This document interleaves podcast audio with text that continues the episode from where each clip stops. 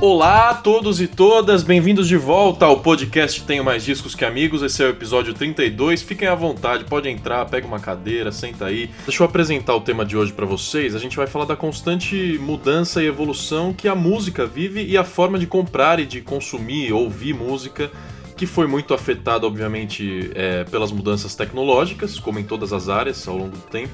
Mas hoje a gente vai falar da primeira forma de ouvir música que foi realmente popular desde que surgiu lá nos anos 40 e durou até meados dos anos 80, mais ou menos, que é o vinil. Todo o processo do vinil, desde a leitura, da amplificação dos sons, é, é um processo mecânico, diferente do formato que veio depois, que é o CD, que já é um processo digital, mas esse também já está obsoleto depois disso a gente viu o MP3 e posteriormente o streaming, que é o tempo que a gente vive hoje, tomarem conta do mercado completamente, revolucionarem a forma como todo mundo se relaciona com a música a partir do século XXI, mas foi nesse momento que a gente viu também uma onda de preservação e de resgate do vinil. Porque para quem realmente é apaixonado por música, gosta de estudar, de contar histórias, que é o caso de você que está ouvindo, aposto de todo mundo que está aqui para debater com a gente, o vinil é uma forma quase que religiosa de entrar em contato com tudo isso. Então hoje tem selo e gravadora tradicional que está voltando a investir nisso, voltando a gravar e vender. Tem lojas e feiras aparecendo por aí nas grandes capitais. Tem discos clássicos históricos lá dos anos 50, 60, 70 sendo relançados em vinil. O artista novo, quem também está produzindo seu som agora, se ele tem uma graninha a mais, ele se preocupa sim em prensar também no formato de vinil para se divulgar por aí por essa cultura. Então é isso, tema de hoje, cultura do vinil. Da nossa equipe que você já conhece, nós temos a Natália Pandeló Corrêa, que ficou um tempinho longe. Nath, tudo bem com você? Tá de volta. Oi, Rafa, tudo bem? Pois é, fiquei com saudade também. Andei faltando aí um pouquinho, desculpa. mas eu tava acompanhando os episódios, tava ouvindo a galera e morrendo de inveja, tava com saudade. E, vol e voltando a produzir forte lá no seu outro podcast, o NBA das Minas também, porque a temporada do basquete tá voltando, né, Nath? Nossa, nem fala, que saudade. Que saudade de todos nós. Daniel Pandeló Correia, esse é, esse é farofa, tá aqui sempre. Tudo bem, Dan? Poxa, cara, eu vou começar a faltar então. sacanagem. Tudo bem por aí com vocês? Tudo naquelas, né? Vamos levando. Naquelas, né? É, tá, eu acho que tá todo mundo meio naquelas, assim. Eu, é um clima meio fim de festa, ressaca e bad vibe. É, só para situar, a gente tá gravando esse episódio logo depois do primeiro turno das eleições gerais do Brasil em 2018, presidenciáveis, governo, deputado, tudo mais. E, e acho que é o momento perfeito pra gente mandar um ele não aqui, certo? Ele não. Isso ele aí. não, isso ele aí. nunca, pelo amor de Deus. Mas, mas eu acho que até o segundo turno eu vou estar em posição fetal, cara. Assim, tá... Agora, se você que tá ouvindo a gente é eleitor do Bolsonaro, não vá embora. Eu não vou te mandar embora. Continue ouvindo aqui o episódio, porque a gente vai falar de um tema que você ama e que a gente ama, que é a arte. E você sabe que arte depende de incentivo. A gente fala muito de bandas nacionais, de produtores independentes, como é o caso do nosso convidado documentarista aqui. E tudo isso precisa de apoio do Estado, infelizmente ou felizmente, não sei. Mas então, se você é realmente amante da música, fica aqui, ouve as nossas ideias e quem sabe você repensa um pouco esse posicionamento. Pelo menos nesse sentido, né, da música, porque tem várias outras questões que a gente discorda, mas não é o nosso papel aqui debater isso. Vamos em frente. É, Vamos apresentar os convidados. Nós temos dois convidados hoje, o programa tá chique demais. É, um deles é um diretor que está lançando um documentário justamente sobre a cultura do vinil. Esse documentário se chama Vinil, Poeira e Groove. Ele mandou esse material pra gente e foi o que inspirou a gente a fazer esse episódio. Então, Diego Casanovas, muito obrigado pela sua presença aqui, pela sua sugestão e parabéns pelo seu trabalho. É, eu tenho uma mini biografia aqui sua, Diego. Você que é mineiro, mas está em São Paulo já há alguns anos. E esse não é o seu primeiro trabalho nessa área. Então eu queria que você falasse da sua paixão pelo vinil e do seu documentário novo que está sendo lançado. Obrigado por estar aqui, Diego. Eu que agradeço. Para mim é uma honra, né? Estar aqui, falar sobre esse trabalho, falar sobre esse tema que é um tema de muito apreço e ter esse espaço é muito importante. É, o documentário é um projeto que ficou pronto recentemente. A gente, a gente terminou ele em junho e foram quatro, quase quatro anos de gravação, edição, é, foram mais de 160 horas de material, muita gente é, entrevistada e basicamente é para mostrar um pouco do que, que acontece nessa, nessa cultura, né? é, tem muita coisa acontecendo, é, tem muita coisa é, feita em grupo, muita coisa feita individual. E a ideia era mostrar um pouco disso. A gente percorreu é, três estados, que é Minas, Rio e São Paulo. E a gente conseguiu falar com algumas pessoas. Lógico que é impossível falar com todo mundo. Muita gente não quer falar, muita gente não tem tempo ou não dá moral. Mas a gente conseguiu conversar com pessoas bem, bem atuantes, são pessoas que realmente movimentam a cena. Podem ter outras que movimentam também mais até, mas do que a gente conseguiu falar são essas pessoas e são pessoas que representam algumas áreas que hoje em dia compõem essa cultura do vinil. É, o filme ainda está num processo de de festivais. A gente foi aprovado no Inédit Brasil, a gente teve umas exibições em São Paulo, uma exibição na Bahia. E agora a gente recentemente foi selecionado para o Festival Mimo de Cinema, que também é um festival muito importante nesse segmento da música. E é isso, a gente está tentando pôr o documentário para rodar para as pessoas assistirem, para divulgar essa cultura. Olha, é um documentário muito legal, você merece os parabéns com certeza. Ouviu muita gente importantíssima, fez é, várias entrevistas nesses três estados aí, como você disse que percorreu. A gente vai acabar fazendo uma entrevista com você aqui, viu, Diego? A gente tem um monte de pergunta para te fazer sobre esse trabalho, então se prepara para falar bastante ao longo dessa próxima hora. Beleza. É, vou apresentar com muita alegria também o nosso segundo convidado, que é a segunda vez que a gente está fazendo um negócio muito legal aqui no podcast, que é receber um ouvinte nosso, é, uma das pessoas que interage muito com a gente pelo pelo nosso Facebook, pelas nossas redes sociais todas, é, deixa comentários no SoundCloud, no iTunes, tem um monte de gente que, que gosta de mostrar suas histórias e deixar suas opiniões sobre os temas que a gente debate aqui porque em uma hora de programa a gente não consegue abordar tudo que a gente gostaria de abordar, então é ótimo que vocês ampliem essa discussão. E o Fábio Fonzari Júnior, puta, ele é, ele é um dos caras que mais faz isso e com mais propriedade. É, eu vou primeiro dar um oi aí, Fábio, depois eu vou contar sobre a mensagem que você mandou pra gente, mas bem-vindo, tudo bem com você? Opa, galera, tudo certo aí? Pô, cara, tô muito animado. Para quem gosta de música, uma das melhores coisas é fazer uma rodinha para conversar sobre música. E o podcast ele é isso e ele permite que a gente compartilhe com mais pessoas. E aí eu vi essa rodinha de vocês e queria participar dessa conversa. Comecei mandando comentários e agora hoje eu tô no ápice dessa participação, participando diretamente aqui do do podcast. Para mim tá sendo um prazerzaço. Pô, a gente tá muito feliz também. Eu vou contar a história do Fábio para os demais verem como a relação dele com a música é muito bonita, mas ele mandou uma mensagem longa pra gente, que é isso que eu peço pro ouvinte que quer participar aqui da gravação fazer, que é mandar uma mensagem contando a sua história, da sua relação, não só com o nosso podcast, mas com a música no geral. E aí o Fábio falou: "Ouvi que vocês estão procurando histórias para convidar ouvintes a participar". É, eu tenho um contato com a música desde criança. Meu pai era músico e manager de uma banda de baile. E, aliás, é, é, muito bacana essa história porque tem tanto profissional da música que trabalha com outras coisas que não ter uma banda e lançar seu disco. O pai do Fábio é um exemplo desse. O Fábio, desde criança, por conta disso, conviveu com, com ensaios, com as bandas, é, acompanhava turnês. Ele disse aqui que chegou a dormir em um case de teclado no camarim, acompanhando um show. É, e aí o Fábio seguiu o óbvio e acabou se tornando um músico. O, como eu disse, o pai hoje é produtor musical e proprietário de um estúdio na região de Ribeirão Preto, aqui no interior de São Paulo. E você já há 10 anos, Fábio, toca bateria em gravações, já gravou trabalhos de MPB, de sertanejo, de rock, pop e até metal progressivo, um baterista Caraca. versátil, digamos assim.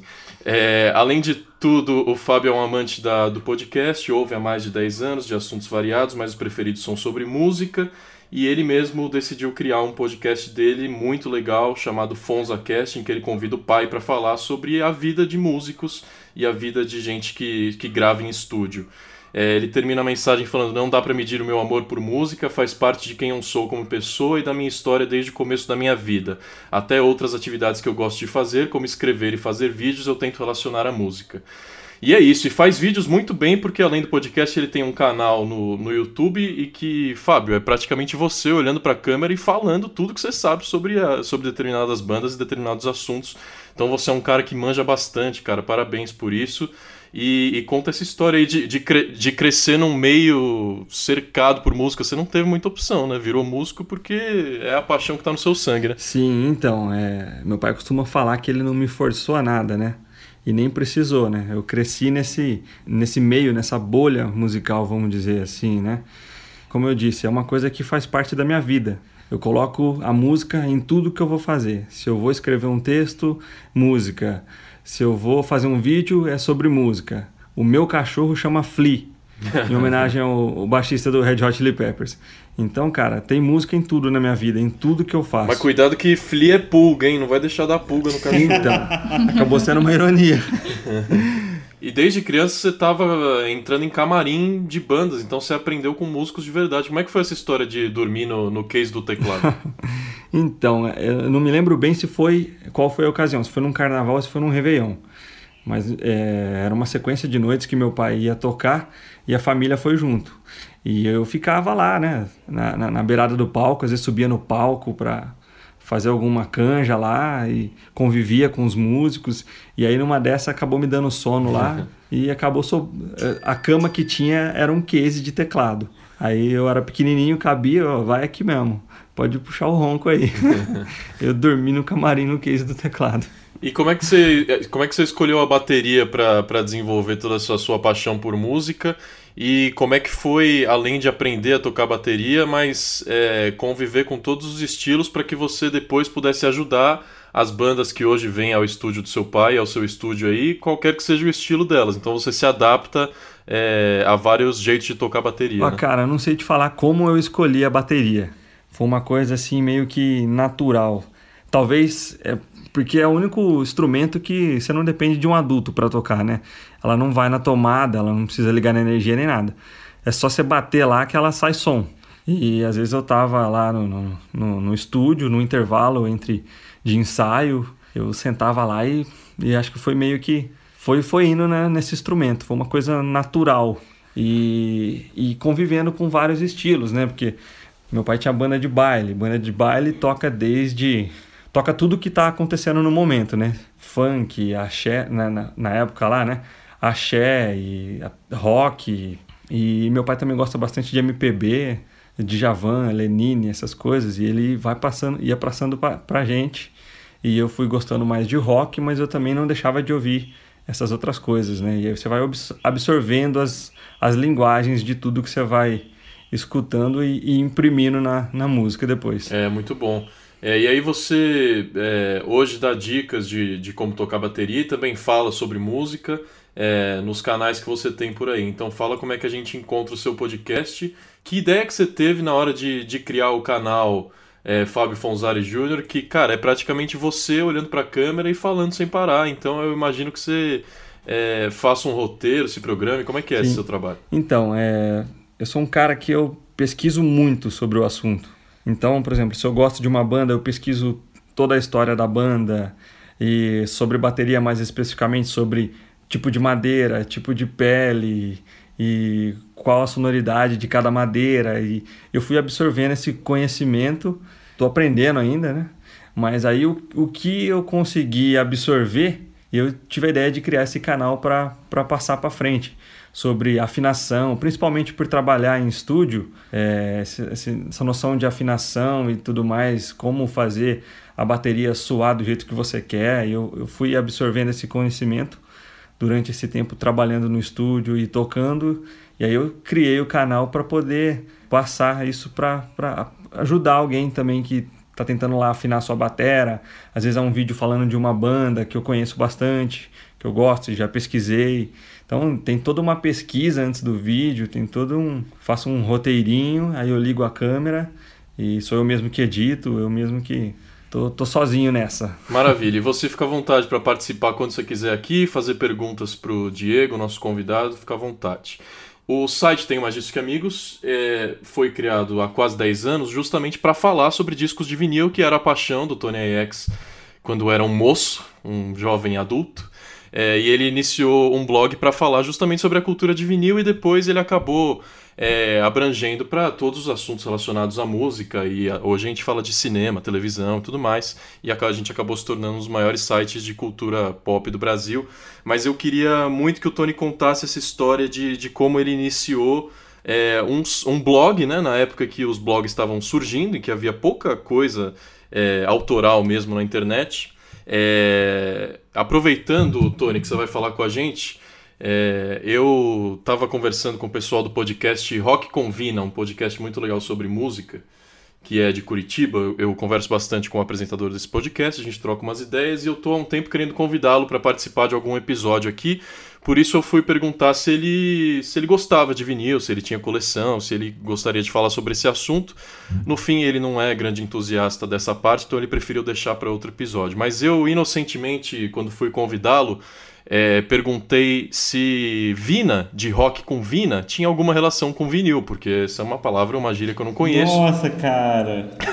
não, e, que erro! Que erro, exatamente. E o Thiago Benassi, que é o apresentador desse podcast, obviamente me zoou com toda a força que ele podia. E não me explicou o que é Vina, ele pediu para eu perguntar para você, Tony, que também é filho é, do Paraná, do sul do Brasil. Então, e você também é uma pessoa que gosta de me zoar bastante, então fique à vontade, Tony, para explicar o que é Vina também. Pô, Rafa, é, eu vou te aliviar nessa aí, porque assim, na verdade, Vina não é uma gíria muito conhecida no sul, não. É uma gíria muito local de Curitiba. Então não é nem do Paraná, cara. Eu ouso dizer que que se você não morou em Curitiba em algum período da sua vida, tá, há, há grandes chances de que mesmo no sul você não sabe o que é vina. Vina lá é sinônimo de salsicha. É, diz a lenda que vem do nome alemão da salsicha, que é Vina alguma coisa, tipo com W-I-E-N-E, mas aí ficou Vina, V-I-N-A. Então é comum em Curitiba, quando você vai pedir um hot dog, você pedir com duas vinas, com uma vina e por aí vai claramente nada a ver com, com a tua ideia inicial de que teria alguma coisa a ver com vinil. Uma pena não tá não poder gravar esse episódio hoje, mas a correria tá imensa aqui, tem Roger Waters, tem um monte de coisa e eu vou viajar. Então, vou, faço questão de participar por áudio. É, espero que vocês tenham um programa sensacional rolando aí, como eu sei que vai rolar com um convidado tão especial que a gente tem hoje. É, só para contextualizar um pouco, o nome do Tenho Mais Disco que Amigos não, não tem, o site não tem esse nome à toa. Porque lá em 2009, quando eu comecei, eu comecei como um blog de discos de vinil mesmo, assim. Era uma, uma parada que eu queria mostrar para o mundo os discos que eu tinha, os discos que estavam sendo lançados lá fora e por aí vai. É, no comecinho, inclusive, se você fuçar lá nos arquivos e achar os primeiros posts do site, você vai ver que ele nasceu como uma coluna dentro de um blog e depois eu transformei em um blog conta própria, onde eu mostrava os discos de vinil, porque eu estava importando coisas, sei lá, vinil colorido, vinil vermelho, vinil capa dupla, capa dura é, e por aí vai. E aqui no Brasil eu via muita gente falando, porra, não tem música boa nova hoje em dia, não tem nada de lançamento interessante, não tem nada rolando. E eu via que as bandas novas já estavam lançando disco de vinil nessa época, como parte do começo do revival, né? Então eu queria matar as duas coisas em uma só. Eu queria mostrar que existia muita música nova boa rolando. E também queria mostrar que existia esse revival do vinil começando a acontecer. Então eu pegava os discos de vinil que chegavam em casa, colocava no chão, tirava umas fotos bonitas, é, às vezes com uma toalha em cima e tal. E aí publicava a respeito, fazia uma espécie de resenha, não sobre o disco em si, a sonoridade e tal, mas sobre o pacote mesmo, né? O disco de vinil. E foi assim que o Tema Disco começou. É, cerca de, sei lá, uns oito meses depois, um ano depois, a coisa foi tomando uma, um caminho diferente. Eu percebi que havia um buraco muito grande na mídia em relação à música é, alternativa, ou você falava muito de nicho, então você falava de punk, de indie e só dessas coisas, ou você tinha os grandes portais falando de só das bandas gigantescas, e nesse meio termo aí tinha muita coisa sobre a qual ninguém falava. Então eu passei a falar disso, é, mas as origens do site estão completamente ligadas ao amor pelo vinil, ao revival do vinil que eu peguei desde o começo e, e do qual fiz parte é, a minha maneira e qual me ajudou muito. Foi fazer essa coleção de discos, foi ir atrás, ter aquela, aquela coisa doida de procurar coleções completas e ficar em leilão. Passei muito tempo em leilão no eBay para conseguir completar uma coleção do NoFX, por exemplo que é uma coleção de discos de 7 polegadas que eles lançaram só para quem era assinante. Na época eu não podia assinar, porque eu era, não tinha idade, não tinha um cartão de crédito internacional. E aí depois fiquei comprando no eBay loucamente, em leilões, duas da manhã. É, isso tudo me fez passar por momentos muito difíceis na minha vida e me fez fundar o Tem Mais Discos, que sem dúvida alguma foi o grande é, remédio que eu encontrei quando estava passando por problemas pessoais. Então, cara, amor, só só tenho coisas boas a dizer sobre o vinil. Muito amor, muito respeito pela indústria e pelas bandas que continuam lançando seus discos em vinil. É, sei que todo mundo tem uma história incrível para contar com discos de vinil. Queria que todo mundo aí contasse e queria deixar no ar também uma sugestão, que é dizer aí qual o disco de vinil mais marcante para cada um que está participando do podcast. O meu provavelmente é um do At The Driving, que é uma das minhas bandas favoritas, que está vindo para o Brasil esse ano. É o disco de vinil do Relationship of Command, de 2000, que é um dos discos mais influentes dos anos 2000, é, e que eu achei, quando eu jamais pensei que ia encontrar, num Record Store Day em 2013, no único Coachella que eu fui até hoje na minha vida, justamente no fim de semana do Coachella, estava batendo o fim de semana de Record Store Day. E aí eu acabei indo numa loja antes de ir pro festival. Tinha só um cesto com alguns discos, assim, meio tipo, ah, o vendedor falou, ah, isso aí é o que sobrou e tal. E naquele dia eu achei o vinil do Relationship of Command vinil mármore. Ele é meio amarelo, meio preto, todo marmorizado. Coisa mais linda do mundo. Valeu, pessoal. Um abraço. Ok, Tony. Realmente tem uma passagem avassaladora de Roger Waters, baixista, ex-baixista do Pink Floyd pelo Brasil. Eu tive no segundo show aqui em São Paulo, foi maravilhoso é, apesar de parte da plateia não gostar do posicionamento político dele, pessoas que me parecem muito desavisadas sobre toda a carreira de 50 anos do Roger Waters. Ele, inclusive, se pronunciou sobre isso na segunda noite aqui em São Paulo. Eu fiz um vídeo, depois fiz uma matéria. Tem resenha do primeiro dia também. É só você entrar no tenho mais discos que amigos.com aí que acha todo esse material de Roger Waters no Brasil. Também aproveitando para mandar um abraço para Tiago Benassi do podcast Rock com Salsicha, que eu aprendi, então é agora é só assim que eu vou chamar. Diego, o Tony pergunta para você se depois de conviver tanto tempo com essa área, de entrevistar tanta gente, de ter visto tanta coleção legal que eu acho que você viu, se você tem alguma relação de amor com um dos seus discos de vinil, se você tem alguma história bacana de como encontrou ele para para comprar por aí, qual é o seu preferido, Diego? Cara, é, é difícil achar eleger um preferido assim. É, eu, eu, eu sou um colecionador, mas não sou um grande colecionador. É, eu compro disco, eu tenho 30 anos, eu compro desde, sei lá, meus 12 anos, assim. Era uma coisa que o meu pai também me levava para comprar, mas também não era um grande colecionador. A gente ia eventualmente é, comprar disco e isso era uma. Um, a minha relação começou assim. Lá em casa tinha os discos, a gente sempre ouvia e ele me levava para comprar. É, eu assim, não, não, é difícil falar de um só, porque é, tem alguns que eu gosto muito, mas um que eu, que eu não esperava conseguir, mas que eles relançaram, então foi uma. Eu acabei ganhando de, de presente é, da minha esposa, que foi os Afro Sambas. É um disco é um disco raro, né? É um disco que a gente é difícil a gente encontrar uma prensagem original e em bom estado e por um quando encontra um preço exorbitante já há muitos anos que eu acompanho esse disco e ele sempre foi caro.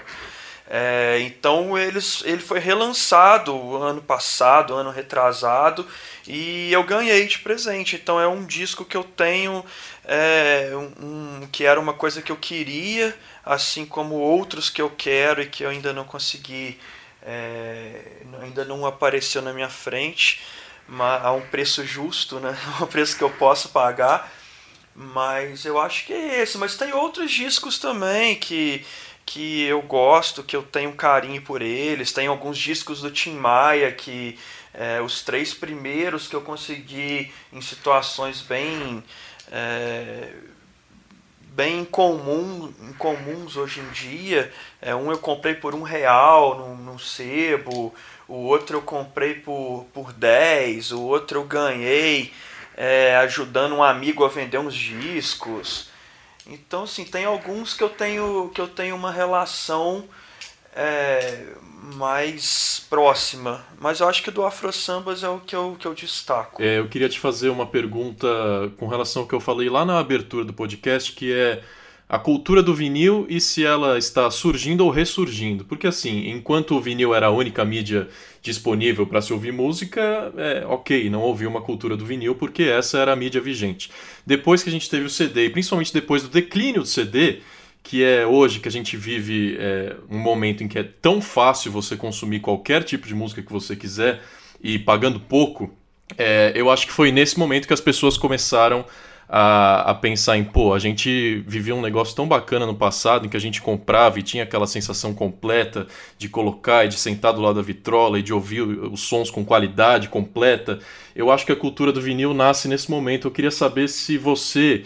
É, entrevistando tanta gente que, que fez questão de fortalecer o vinil no século XXI, é, como você entende que nasceu esse movimento de fazer ressurgir o vinil na, na cultura popular? Cara, é, eu tenho uma teoria que depois desse tempo todo, assim, é, pensando sobre isso, roteirizando isso e conversando com várias pessoas, a minha teoria é a seguinte, que ela é até inclusive, eu acho que você viu o filme, você vê, você viu que algumas pessoas falaram é, esse mesmo discurso, assim, parte desse mesmo discurso de formas diferentes, mas que o objetivo final da fala deles era esse.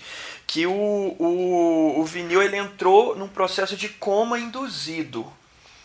Que ele nunca foi, nunca teve um abandono total do vinil. É, ele teve um coma induzido pelo mercado, pela indústria fonográfica que pela tecnologia, ela foi, foi é, ela aderiu a um novo suporte, que era um suporte é, mais prático, né? que era o CD, depois vieram ah, o formato digital, veio agora o streaming. Então, assim, é, a, as novas tecnologias causaram um certo, um, um certo coma induzido ao vinil mas é, eu, eu acredito que ele nunca, a cultura nunca acabou. Ela ficou um pouco de lado é, em nichos específicos de pessoas que mantiveram essa cultura viva, é, como os DJs, os selos, é, as lojas, é, algumas fábricas que pararam por um tempo e voltaram, é, em outras fora do país que nunca pararam de produzir e o público consumidor, que antes era um público em massa, porque era o único meio, como você disse, a única plataforma né, de, de você poder escutar a música, é, além da fita cassete, né, fita de rolo e tal, mas o mais popular era o vinil por um bom tempo. Então a única forma era essa. E a partir do momento que surgiram formas mais fáceis a, a, a grande massa consumidora passou a, a utilizar as, as formas mais fáceis, né?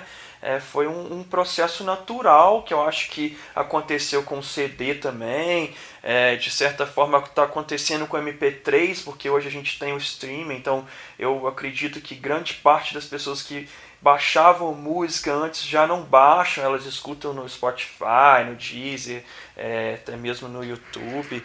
Mas eu acho que foi isso, foi um coma induzido, um formato que já estava sendo obsoleto pela sua falta de praticidade, mas que hoje em dia, com a, com a, a forma de comprar mudou.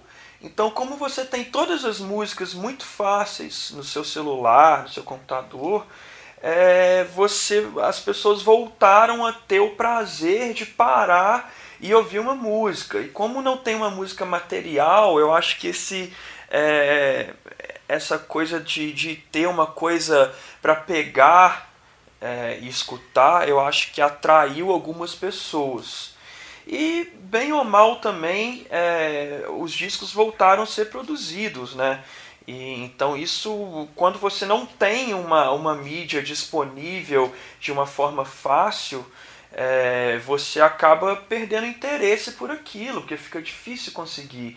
Mas a partir do momento que os selos estão produzindo, que as fábricas estão reabrindo, que as coisas estão estão é, chegando mais fácil para o consumidor de música, eu acho que o consumidor tende a, a procurar essa, essa forma é, material de ouvir música, né? Eu não sei, isso é uma conclusão minha, assim, não é uma verdade absoluta. Foi o, o, o que eu consegui chegar de conclusão com esse tempo de pesquisa e de, e de interação com a cultura. Então, hoje, como você falou, a maioria dos artistas produzem em vinil porque tem um público que consome em vinil. Ninguém produz por produzir, porque as pessoas ganham dinheiro com isso e gastam dinheiro com isso para ter um disco, para produzir um disco. Então, assim, se está tendo uma demanda, tá, tá tendo uma produção, sabe? É, e a gente vê pelo, até pelos dados é, de, de venda do mundo, é, uma movimentação financeira absurda em volta do vinil no mundo inteiro. E o Brasil não está longe disso. A gente tem uma, é, um processo de, de venda aqui dentro muito forte. Tanto a venda de, de fábricas produzindo e vendendo por elas mesmas, quanto encomendas de selo, encomenda dos próprios artistas diretamente com as fábricas. Então, assim, eu acho que teve todo um contexto, uma revolução no mercado de uns anos para cá que fizeram é, o vinil ficar popular novamente. Ele, ele não, eu acho que ele não voltou porque ele sempre esteve ali num segmento mais específico de pessoas mais interessadas por aquilo, mas que agora está atingindo pessoas que nem não são tão é, obcecadas ou tão específico, mas um público mais geral, uma pessoa que gosta de música, conseguiu comprar um toca-disco, que agora também é, a indústria viu a demanda e começou a produzir novamente toca-discos. Aqui no Brasil já tá, você já consegue achar coisas de uma qualidade não tão boa para reproduzir os discos, mas que te dá acesso a escutar os discos antigos e poder comprar discos novos dos seus artistas novos que você gosta. Ô Nath e Dan, vocês que, que convivem no dia a dia com gravadoras, eu queria saber a opinião de vocês sobre é, sobre isso que o Diego estava falando, da obsolescência do vinil, se foi um negócio programado e, e pensado, uma tática de mercado, é, ou se foi natural e a, e a, busca das pessoas por, por ouvirem, por consumirem música da forma que era mais fácil para elas. E como vocês se relacionam com a cultura do vinil hoje em dia, em 2018. Se quiserem emendar perguntas aí pro, pro Diego, fiquem à vontade. Nath, primeiras damas, né? Não, eu estava pensando aqui sobre essa questão da obsolência que eu me lembro de ler naquele livro Como a Música Ficou Grátis, é, sobre o surgimento né, do formato MP3 e da música ficando é, digital e deixando o analógico para trás. Então, eu penso que esse foi um processo muito natural, né? Porque hoje a gente tem uma qualidade boa de áudio digital e né, a gente não precisa mais ficar se preocupando com aquele chiadinho do, do LP que, que tanta gente vê como charme, né? Eu acho um charme legal.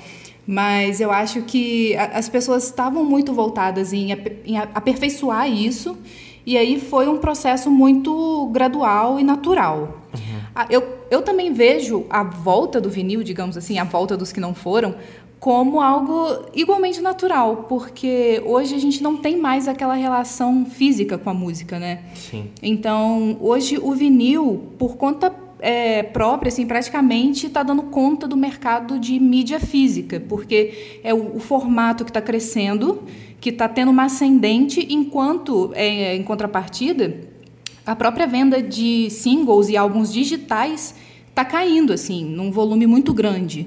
Tanto que a gente está dependendo muito do streaming, né? Então, assim, eu vejo isso como uma progressão natural, assim, do mercado. Agora, eu faço parte desse grupo que o Diego estava falando, de quem não é muito ligado em vinil, mas que acabou é, entrando na onda justamente porque o mercado reaqueceu de novo, né? Hoje você pode ir numa uma grande loja dessas, uma Finac da vida, é, e, e, encontrar um disco que é super clássico e tal, embaladinho, novinho, para você redescobrir e criar toda aquela relação é, mais próxima com o disco que a gente não tem tanto hoje com o digital, né? Então, hoje eu mesma é, frequento as banquinhas das, das feirinhas e tento encontrar ali alguma raridade que seja num preço acessível, né? Porque o, o, vinil é aquela coisa, ou é um real ou é 500, né? Então... É, ou, ou, a pessoa sabe que está vendendo ou você teve muita sorte. Exatamente. Esses dias eu fiquei muito feliz porque a gente comprou um, um vinil do, do Phil Collins, do Face Value, que é um disco que eu sou apaixonada. E a gente descobriu que veio o veio duplo assim, né? Veio o But Seriously, que é um outro disco do Phil Collins na mesma capinha, e a gente não tinha se dado conta. Aliás, se alguém aí tem esse disco do Phil Collins só a capa, sabe só porque a gente está com... a gente tá comprando. é, e a minha relação é um pouquinho diferente, assim, que é, eu sempre via vinil na casa do meu, meu avô. Meu avô sempre gostou muito mais dessas paradas do que até meus próprios pais. E eu comecei a colecionar, na verdade, assim, quase por imposição da minha prima. A minha prima, ela ela é tipo sempre foi aquela pessoa que tipo procura promoções, procura coisas muito diferentes. Ela sempre foi mega super hipster, antenada, me apresentou todas as bandas que eu conheço. O nome dela é Thaís, abraço Thaís, beijão. e, e, um dia ela chegou, eu, eu, eu não sei se aqui no podcast eu já falei, eu sou um dos defensores do YouTube nesse mundo. Um dos poucos não que. Não falou, nem precisava ter falado, viu? e um dia essa, a minha prima me chegou, chegou na minha casa com, falou assim: pô, fui na feira é, comprei isso aqui por 10 conto, lembrei de você. E deu, deu pra mim, tipo, vários discos do YouTube. E por 10 reais, vários. Por 10 reais, vários, assim, porque era aquela época que, tipo, 2006, 2007, que isso ainda não era de novo. Então você ia numa feirinha e você era muito feliz, assim, porque você comprava vários discos por um preço completamente surreal. Eu me lembro que o cara da feirinha, ele só sabia o que era Roberto Carlos. Os discos do Roberto Carlos eram caros, todos os outros eram muito baratos. E eu devo boa parte da minha coleção àquele cara. Mas depois, quando eu, eu, eu, comecei a trabalhar com música de verdade, assim, eu, calhou que eu comecei a trabalhar com vinil, né? Porque eu, eu trabalhei na DEC, né? E eu comecei a trabalhar na DEC bem no começo do processo ali da, da Polisson. Foi na época que eles estavam fazendo a primeira coleção de, de de discos de vinil. Foi até essa época que eu conheci o Tony. Até vocês estavam falando assim, ah, qual, qual o disco que você tem mais carinho assim da sua coleção? Tem uma matéria no site, não tem mais discos, na época bem antes de eu começar a fazer coisas para o site, é, que eu conto e tem uma foto do, desse disco, que é um uma edição do Transa do Caetano, que eu tenho carinho duplo assim. Primeiro porque eu achei na rua um cara vendendo e foi 5 reais e eu fiquei muito feliz com isso. E, e o principal é que na época eu trabalhava numa produtora de cinema e eu cheguei na produtora, tipo, pulando com aquele vinil na mão, né? E a, a minha chefe falou: Ih, que loucura, hoje eu vou jantar na casa do Caetano, quer ir também? E, e essa é a história de como eu tenho esse vinil autografado e como eu passei vergonha possivelmente na casa do Caetano porque eu fiquei completamente estático. Eu não falei nenhuma palavra e eu, foi só isso. é, é, o, é o vinil favorito, assim, queridinho da coleção, por causa disso. Nath, você tem algum queridinho? Então, digamos que o meu é um pouquinho diferente. é porque, assim, a gente falando dessa coisa de memória afetiva com música, é, eu pensei nos primeiros vinis que eu ganhei. E na minha casa não tinha muito esse costume de comprar música, só, só os sertanejos de raiz do meu avô, então por isso que eu sou fãzoca de Tunique e Tinoco. Mas eu nunca tive um vinil do Tunique e Tinoco. Então, os que eu ganhei foram tipo de segunda mão, passado por primas e tal. Então, eu, eu, eu citaria dois, assim, que eu ganhei junto, que mostra muito do que é o meu gosto musical. Porque é o Step by Step do New Kids on the Block e o Nevermind do Nirvana. Então, Você vê aí que eu sou uma pessoa muito complexa, porque eu gosto dos dois com a mesma intensidade. Eu acho que entrega um pouco de idade, né, inclusive. É, então, eu, eu sou mais da era do CD, mas eu tive bastante contato ainda com o vinil, por conta do meu pai, né? Ele tem a coleçãozinha dele lá, e inclusive, por coincidência, semana passada ele comprou um, um aparelho de vinil que ele não tinha há bastante tempo. Aí ele comprou essa semana para poder tocar, voltar a tocar essa coleção que ele tem. Ele vendeu o aparelho, mas manteve a coleção. Agora ele comprou um aparelho para voltar a tocar. E é legal compartilhar.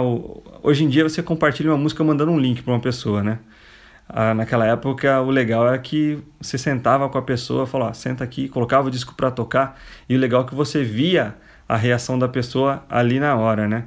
Isso me marcou muito esse negócio de você estar tá junto com a pessoa ouvindo, mostrando aquela música e vendo a reação dela. Tanto que hoje quando eu quero, por exemplo, mostrar uma música para minha esposa, eu, em vez de eu mandar o link para ela, eu espero ela estar tá junto comigo para eu mostrar para ela que eu quero ver a relação dela, assim como era quando meu pai me mostrava uma música no disco.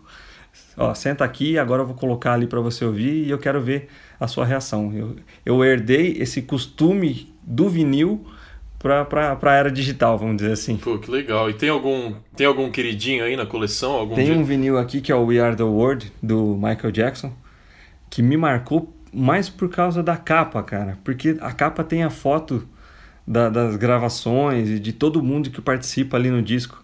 E eu lembro de sentar para ouvir, e aí são várias vozes na música, e tentar ficar associando de quem era aquela voz, né?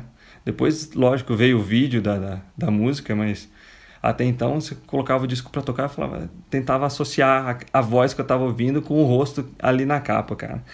E é uma música que fez muito sucesso também, então isso aí, esse é o disco que tem aqui que me marcou dessa coleção. Esse, é, esse processo todo que você estava falando de, de sentar do lado da vitrola e, e absorver cada, cada parte da melodia, cada instrumento que dá para a gente identificar é, com mais clareza no som que o vinil produz. É, eu achei um artigo aqui, cara, um artigo acadêmico, um negócio que o Tony odeia quando a gente fala de artigo acadêmico aqui para falar de música, mas vou falar. É, uma matéria do Nexo que publicou um artigo do Marco Rezende Rapelli, é, um, um pesquisador da ESPM, e que ele foi associar é, a volta do vinil com uma procura por uma cultura autêntica que é, que é um conceito assim que, que segundo essa tese se aplica mais ao marketing e como os marqueteiros eles buscam é, produzir campanhas que, que despertem algo autêntico no, no público para que eles consumam aquele produto. É, e segundo o, o Marcos Rezende, ele diz aqui, vou abrir aspas, o conhecimento e o afeto proporcionados pelo ritual de ouvir discos ajuda a explicar é, a busca por uma jornada de cultura mais autêntica. É, você acha que o, que o vinil está associado a, a uma era mais puritana, assim, da música, da época? É óbvio que não existe esse negócio de que não se faz mais música boa hoje em dia, porque a gente sabe que isso é mentira, uhum. mas naquela época eu acho que é, o consumo da música era diferente, né? Sim, é, até, até olhando pelo ponto de vista musical, a forma como as músicas eram gravadas naquela época em que você não tinha o recurso do Pro Tools, que você podia gravar todos os instrumentos separados e errou para, volta daquele ponto de novo. Era tudo diretão. Você tem a impressão de que é mais autêntico, capturou mais a performance do cara naquele momento, o feeling dele naquele momento, né? E às vezes gravavam-se a banda tocando toda junta, né? Não separado como é hoje, com a tecnologia de hoje. Eu acho que isso dá um ar mais de, de, autentic, de autenticidade, sim, pro, pro vinil, não só o vinil em si, né, mas a, a todo aquele processo, desde a gravação até o consumo e tudo mais. Acho que é isso. Hoje parece que a coisa é meio plástica, né? Eu, eu até conversei com meu pai, dentre essas audições de, de, de vinil, sobre a, a sonoridade que o vinil tem. É, a gente estava conversando sobre a, por que, que o rock morreu e sobre sonoridade, e a gente chegou à conclusão de que as guitarras no vinil soavam mais suaves. Elas não eram tão estridentes, tão agudas, que isso é uma característica mais do som digital, esse agudo. Você não podia, é, no vinil, nem puxar muito para o agudo a, a sonoridade das músicas, porque ele não tinha a resposta dessa frequência. Então, em algum momento, as guitarras passaram a agredir demais o ouvido de quem ouvia, e acho que isso passou a incomodar. Não sei, é uma, uma, uma hipótese aqui que a gente vai jogando. E aí foi cada vez diminuindo mais a distorção nas guitarras e o rock foi perdendo o espaço. E tá aí como a gente tá hoje, né? O rock um espaço de mercado mais de nicho hoje. Por incrível que pareça, a gente está chegando perto de uma hora de gravação já, então eu queria. Caramba! É, eu queria ir caminhando para o fim falando sobre o documentário do Diego Vinil Poeira e Groove. É, vou abrir com uma pergunta aqui, depois eu tenho certeza que vocês querem, tem algumas curiosidades aí para perguntar para ele. É, Diego, é, você disse que percorreu três estados para gerar material para esse documentário, e eu li aqui no release que você enviou que essa viagem, essa produção toda demorou quatro anos de pesquisa e de gravação, foram 30 entrevistados que geraram mais de 160 horas de material bruto. Então, minha pergunta é como foi fazer a decupagem disso tudo. Fala um pouco de quem você entrevistou e como foi selecionar as passagens mais marcantes de toda essa sua viagem de quatro anos. Cara, é, vou só resumir aqui o, o porquê que esse documentário surgiu. É, na verdade, esse documentário era para ser um curta-metragem de 20 minutos sobre um grupo de DJs e pesquisadores da minha cidade lá em Minas, que é Juiz de Fora. É, eu ainda morava em Juiz de Fora, eu tinha um, um, contato com esse grupo que é de lá, que é um grupo que ele atua, é, ele tem vários integrantes, ele surgiu hoje, eu acho que ele tem 15 anos, se eu não me engano, e ele surgiu na minha cidade, mas acabou se espalhando, então ele tem representantes em Juiz de Fora, Belo Horizonte, Rio de Janeiro e São Paulo. É, são DJs, amigos que se conheceram é, pela música e eles tocavam como um coletivo, não necessariamente juntos, mas eram grandes colecionadores de muito tempo, assim, pessoas que não pararam de colecionar, pessoas que herdaram é, dos seus pais e esse essa junção deles foi muito forte é, eles conseguiram um, alcance grande assim é, dentro das suas cidades de atuação, né? É, por um bom tempo e continuam na ativa e continuam fazendo muita coisa relacionada ao vinil. E um determinado momento, eu, eu tenho uma proximidade, são pessoas mais velhas que eu, são amigos do meu irmão, que é músico, que é produtor é, de artistas, de bandas, que tinha uma empresa de produção é, aqui em São Paulo, ele convive com essas pessoas e eu de quebra acabei convivendo desde de moleque com eles e viraram meus amigos também. É, então um dia eu resolvi, tive a ideia numa das apresentações deles de fazer um, um, um documentário, um curta sobre o, um, um aniversário deles, se eu não me engano era de, já era de 10 anos, uma coisa assim e por coincidência abriu um edital de lei de incentivo à cultura na minha cidade e eu escrevi um projeto. Escrevi um projeto, o projeto foi aceito, teve a, a maior avaliação, a gente conseguiu uma verba para um curta, era uma verba legal, que era de 21 mil reais.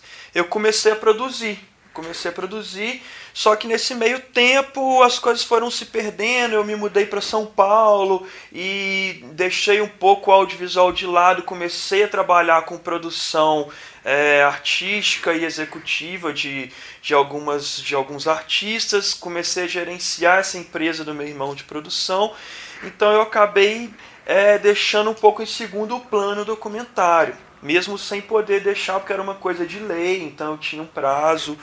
É, e quando eu reativei o documentário, assim, depois de uns meses, é, o pessoal do, do coletivo acabou meio que perdendo o gás de, de me incentivar, de me ajudar com as pesquisas sobre eles mesmos.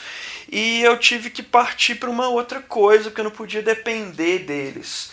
E como eu me inseri num contexto de música aqui dentro de São Paulo, eu acabei conhecendo outras pessoas ligada, ligadas ao vinil e falei, pô, é, a minha saída é, é aumentar esse produto e pegar essas pessoas e transformar numa coisa mais global. Então não era mais um, um, curta sobre o vinil e a arte, que é esse grupo de DJs, mas sim um documentário sobre a cultura de vinil e que o vinil a arte seria um dos personagens, um dos grupos entrevistados, né? É, então eu parti para essa produção e foi uma loucura, assim, porque eu tinha contratado pessoas de Minas Gerais para executar comigo. Então é, eu não tinha como levar essas pessoas para viajar o tempo todo durante quatro, quase quatro anos. Então eu acabei eu assumindo é, o papel e, e, fazendo praticamente todas as funções. É, e no final, assim, eu consegui roteirizar isso de uma forma que as coisas tivessem ligações e que eu consegui direcionar as entrevistas para um tema mais específico que tem a ver com aquele entrevistado, com aquele grupo, ou com aquele indivíduo. Então eu consegui dessa forma reduzir um pouco o material, sabe? E mesmo assim ainda tive 160 horas de material. Então eu fiz uma decupagem, eu tenho uma facilidade de guardar muito o que, que eu gravo. Então, assim, na minha cabeça aquilo fica armazenado de uma forma que eu consigo ter acesso facilmente, eu consigo identificar, é, não por minutagem, mas por momentos. Então eu consegui fazer uma, uma pré-decupagem e o, o, o, montador, que é uma pessoa que é um jornalista também, que é um amigo meu, que é o Catatal, que foi da produtora que coproduziu comigo, ele também tem uma facilidade de corte de conteúdo. Então, é, eu consegui, a gente conseguiu ter essa relação é, quase que simbiótica, né, de fazer essa montagem. Então a gente conseguiu montar um monstro, né, que é um, um material maior, e a partir daí a gente foi lapidando. Só que nesse meio desse processo foram aparecendo outros entrevistados. Assim, por exemplo, o Criolo foi uma pessoa que foi a última pessoa que eu entrevistei. Apesar de ser a pessoa que eu tinha mais contato, porque eu fazia assistência de produção é, para ele em alguns momentos, que o, o, meu irmão é o produtor dele. É, então eu era uma pessoa que eu tinha um contato mais é, próximo, mas foi o último que eu consegui entrevistar.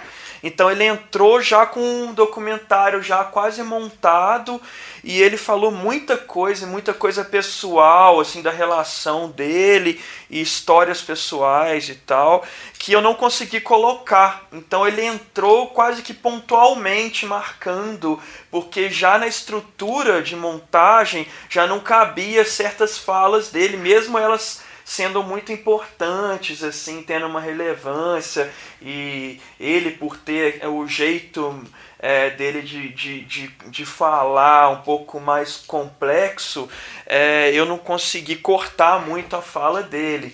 Então até foi um, uma crítica que eu recebi dele, assim, poxa, só entrou isso da minha fala e tal, eu falei tanta coisa importante para mim, tanta coisa. Eu falei, é, cara, infelizmente é, a gente teve que optar por cortar algumas coisas. Mas assim, foi um processo complicado. Eu até me, me perdi aqui na resposta, mas é, eu, eu acho que deu para vocês entenderem como tudo foi complicado e para responder isso é complicado. O, o Diego, eu queria aproveitar, é, falando nessa parte de ser complicado, assim, depois que o filme estava todo pronto, eu queria saber como que você fez e tem feito, né, para fazer essa distribuição, assim, de entrar em festival e tal. Porque eu, na verdade, eu sou de uma cidade aí do lado da sua, porque eu sou de Leopoldina e, assim, Minas também, e eu sei como que é difícil, né, é, principalmente, assim, eu acho que nenhum lugar do Brasil é fácil, mas principalmente no interior, você ter acesso, né, eu vi que você fez, teve a ajuda de uma lei de incentivo e tudo mais, e eu queria saber como que você está conseguindo abrir caminho, assim, para o filme, porque é, documentário tem uma dificuldade maior, né? Eu acho que não tem tanto espaço assim de, de, de, exibição mesmo e tal. Então eu imagino que você esteja tentando incluir nos festivais, né? Eu queria saber como que você está tentando abrir esse caminho, desbravar isso aí. Olha, eu vou ser bem sincero, assim. É, eu tô fazendo na unha. eu tô entrando nos sites e é, procurando. A minha esposa, ela eu, eu meio que contratei ela para ser é, assessora de comunicação, parte de, de mídias sociais que ela trabalha com isso, mas assim é, ela não tem essa experiência de inscrição em festivais, de, ela trabalha com moda, né, com, com é, marketing digital para moda, então não é bem a área dela. Mas eu estou fazendo na, na unha, eu, tô, eu, eu fiz alguns releases diferentes, é, eu entro no, no, nos sites e, e, vejo o que está em aberto, o que, que tem a ver com o tema. Eu acho que. Eu inscrevi, para ser sincero, eu inscrevi em, em três festivais e dos três, dois foram aceitos. Eu, eu não estou tendo muito tempo de dedicar a, esse, a essa função de, de inscrever e tal. É, então, assim, algumas pessoas me indicam alguma coisa, eu acabo perdendo o prazo, que eu não consigo sentar e, e, e colocar, porque geralmente as, as as inscrições, os editais são muito grandes e pedem muita coisa. E eu tava sem o registro na Ancine também, que saiu agora, há 15 dias atrás. Então, assim, é, alguns festivais te limitam por você não ter o, o, o registro como produto brasileiro, né? O produto audiovisual brasileiro. Mas é, é na marra. É, eu conseguia inscrição no Inedit, conseguia no Mimo, é, são várias apresentações, né, várias exibições, então isso é interessante. No Mimo ele vai andar três cidades também, é, Rio de Janeiro, São Paulo e Olinda. É, é, um, é um processo difícil. Eu, tô, eu, eu acabei tendo sorte, eu acho, porque é um tema que é muito pouco abordado a gente não tem material documental sobre o vinil, sobre o que está acontecendo. A gente tem algumas reportagens especiais de algumas, é, sobre algumas iniciativas e muitas reportagens clichês que não agregam tanto, que é tipo assim, a volta dos bolachões, é, a volta do disco de vinil. Então, assim, são coisas muito superficiais que não abordam o tema de forma mais minuciosa, mostrando realmente o que está acontecendo. Então, eu consegui, eu acho, é, fazer um material meio que inédito e esse, esse, esse ineditismo do material eu acho que atrai o, o, o as pessoas. E por ser um tema que, que mesmo que a pessoa não seja aficionada, ela tem algum interesse emocional pelo vinil, alguma coisa sentimental e tal, e acaba interessando as pessoas. Então eu acho que é, essa esse trabalho de formiguinha, de, de procurar os festivais e de inscrever, e dos festivais procurarem a gente. Eu, eu também já tive a procura de, de um festival do Sul, do festival do, do Paraná, e ele foi exibido também, vai ser exibido em dezembro é, em Porto Alegre. Então, assim, eu, é uma coisa meio que orgânica, e esse trabalho de formiguinha e o tema ser um tema interessante e de certa forma inédito. Muito bom. Tentei resumir, gente, desculpa. Foi. é, Fábio, eu sei que você estudou o tema. Você tem alguma pergunta para fazer pro, pro Diego antes da gente fazer as despedidas aqui? Sim. É, a gente vê que essa relação das pessoas com o vinil é uma relação assim de íntima, de nostalgia e de uma coisa puritana mesmo, como a gente vinha conversando. Mas eu, eu vejo que o CD é uma mídia quase igual ao vinil. Ele tem a capa, tem o disco e tudo mais, mas ele não desperta essa mesma paixão. É, eu queria saber se nesse durante o processo desse documentário ele conseguiu perceber o que, que é que causa essa paixão no vinil e que o CD não tem essa, essa não provoca esse mesmo sentimento nas pessoas, apesar de ser uma mídia parecida, uma mídia que já ficou obsoleta, mas que você não vai chegar num sebo e ter um, um CD super valorizado lá, como a gente tem com o vinil hoje. Cara, é, é difícil. É, é, eu, eu me questionei muito sobre isso, assim. É, e eu não tenho uma conclusão certa, mas eu acho que é muito por um, por um apego emocional, sabe? Eu acho que tem uma geração nova que, que talvez que, que tá entrando agora na, na, nessa coisa de, de comprar e tal, é, de entrar na cultura, né, de uma forma até, eu acho que devagar, mas tem uma. Um, a maioria das pessoas, eu acho que, que consomem o disco hoje em dia, elas têm mais de 20 anos, mais de 20 e poucos anos. Então essa pessoa tem uma memória mesmo que superficial, de uma coisa emocional, de ver os discos em casa, ou de participar de, de um, um, ritual familiar, de escutar um disco, ou mesmo até criança, aqueles disquinhos, aquelas coleções de disquinhos coloridos, que tinham as historinhas, que tinham as músicas. Então eu acho que é um, um, um, uma, um apego emocional, sentimental, assim. E isso tem, acho que, um, uma coisa a ver com memória afetiva. Mas eu não consegui ter uma conclusão exata. Eu acho que é uma coisa é, que, que depende de outros fatores também. Eu acho que tem muita gente que, que, que não, não teve isso com CD porque talvez já pegou o CD no momento que meio de transição para o MP3. Eu, não, eh, foram alguns anos, mas talvez essas pessoas não, não, não chegaram a consumir tanto CD, porque em seguida já veio o MP3, sei lá. Eu não sei, mas eu acho que é uma coisa mais emocional, que eu acho que o CD não teve tanto. Eu não lembro de sentar com meu pai, por exemplo, e ele colocar um CD para a gente escutar junto ou a gente ir comprar junto um CD na rua.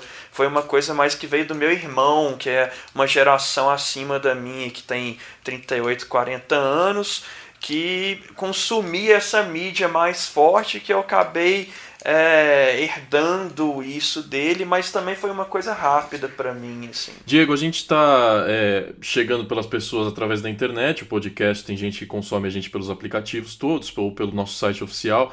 Então, é, já te agradecendo por estar aqui, parabéns por todo esse trabalho. Você é, demonstrou ser um apaixonado por tudo isso e, e, fez a gente emergir no seu, no seu universo e no, no universo dessas pessoas que você entrevistou. Então, parabéns. É, agora, se alguém quiser ir atrás do seu trabalho em um clique, você disponibiliza o, o documentário, ou pelo menos o trailer na internet. Como é que acha o seu trabalho, seus perfis por aí? Cara, o, o documentário não está disponível ainda. Até porque a gente está negociando já com alguns canais de TV, com, com alguns distribuidores. Então, assim, a gente precisa ter o, o documentário inédito, então a gente não pode disponibilizar ele por enquanto. É, talvez ele entre na TV agora em, em janeiro, eu ainda não posso falar em qual canal, mas é, a gente já está com uma negociação avançada.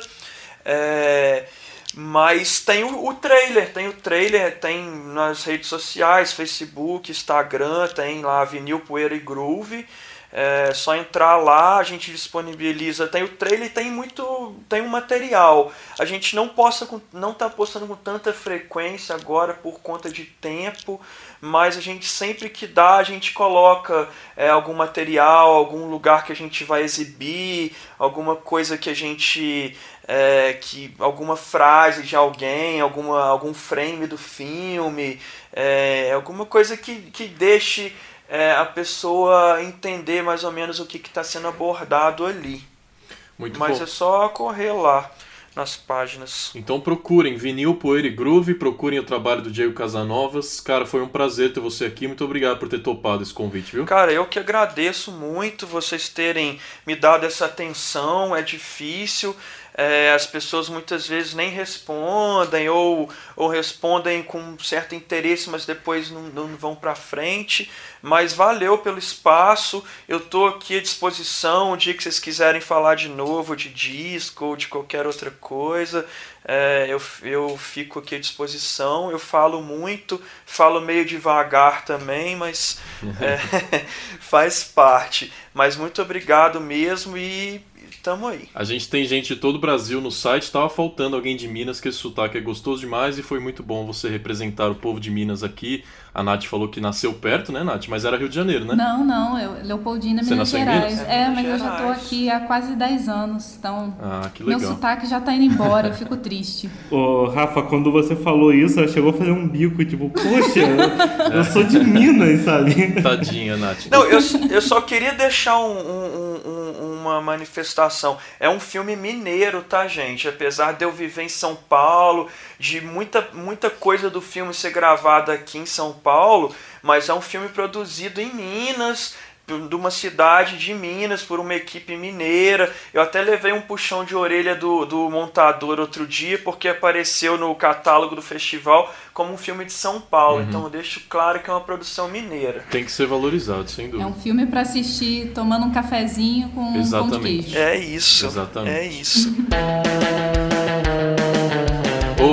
Fábio, foi um prazer enorme ter você aqui. Você ameaçou a todos nós com o seu conhecimento, então quem sabe você volta um dia para gravar aqui de novo. É, os, seu- os seus trabalhos também vão estar linkados aqui na descrição para quem quiser ir atrás do seu estúdio aí com seu pai em Ribeirão Preto.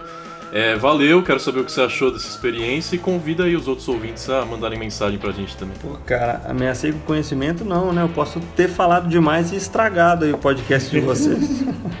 é muito legal receber. Eu sou tenho podcast também, então uma das coisas mais legais é receber feedback dos ouvintes. E se aquela conversa te inspirou de alguma forma e você tem vontade de participar daquela conversa, manda seu comentário. É, eu mandei alguns textões aí pro, pro Rafael, ele gostou até, né? Eu falei, pô, desculpa pelo textão. Ele falou, não, pode mandar.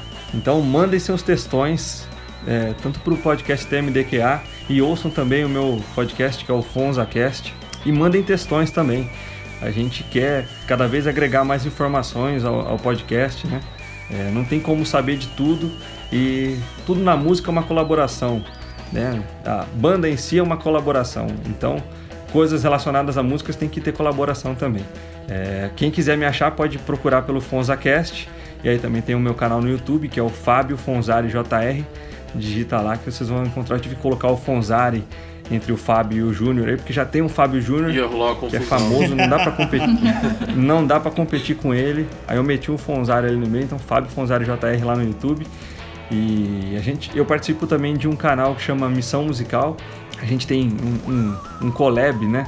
Eles participam do FonzaCast e a gente participa lá, eles fazem uns reacts, assim, umas análises técnicas do clipe.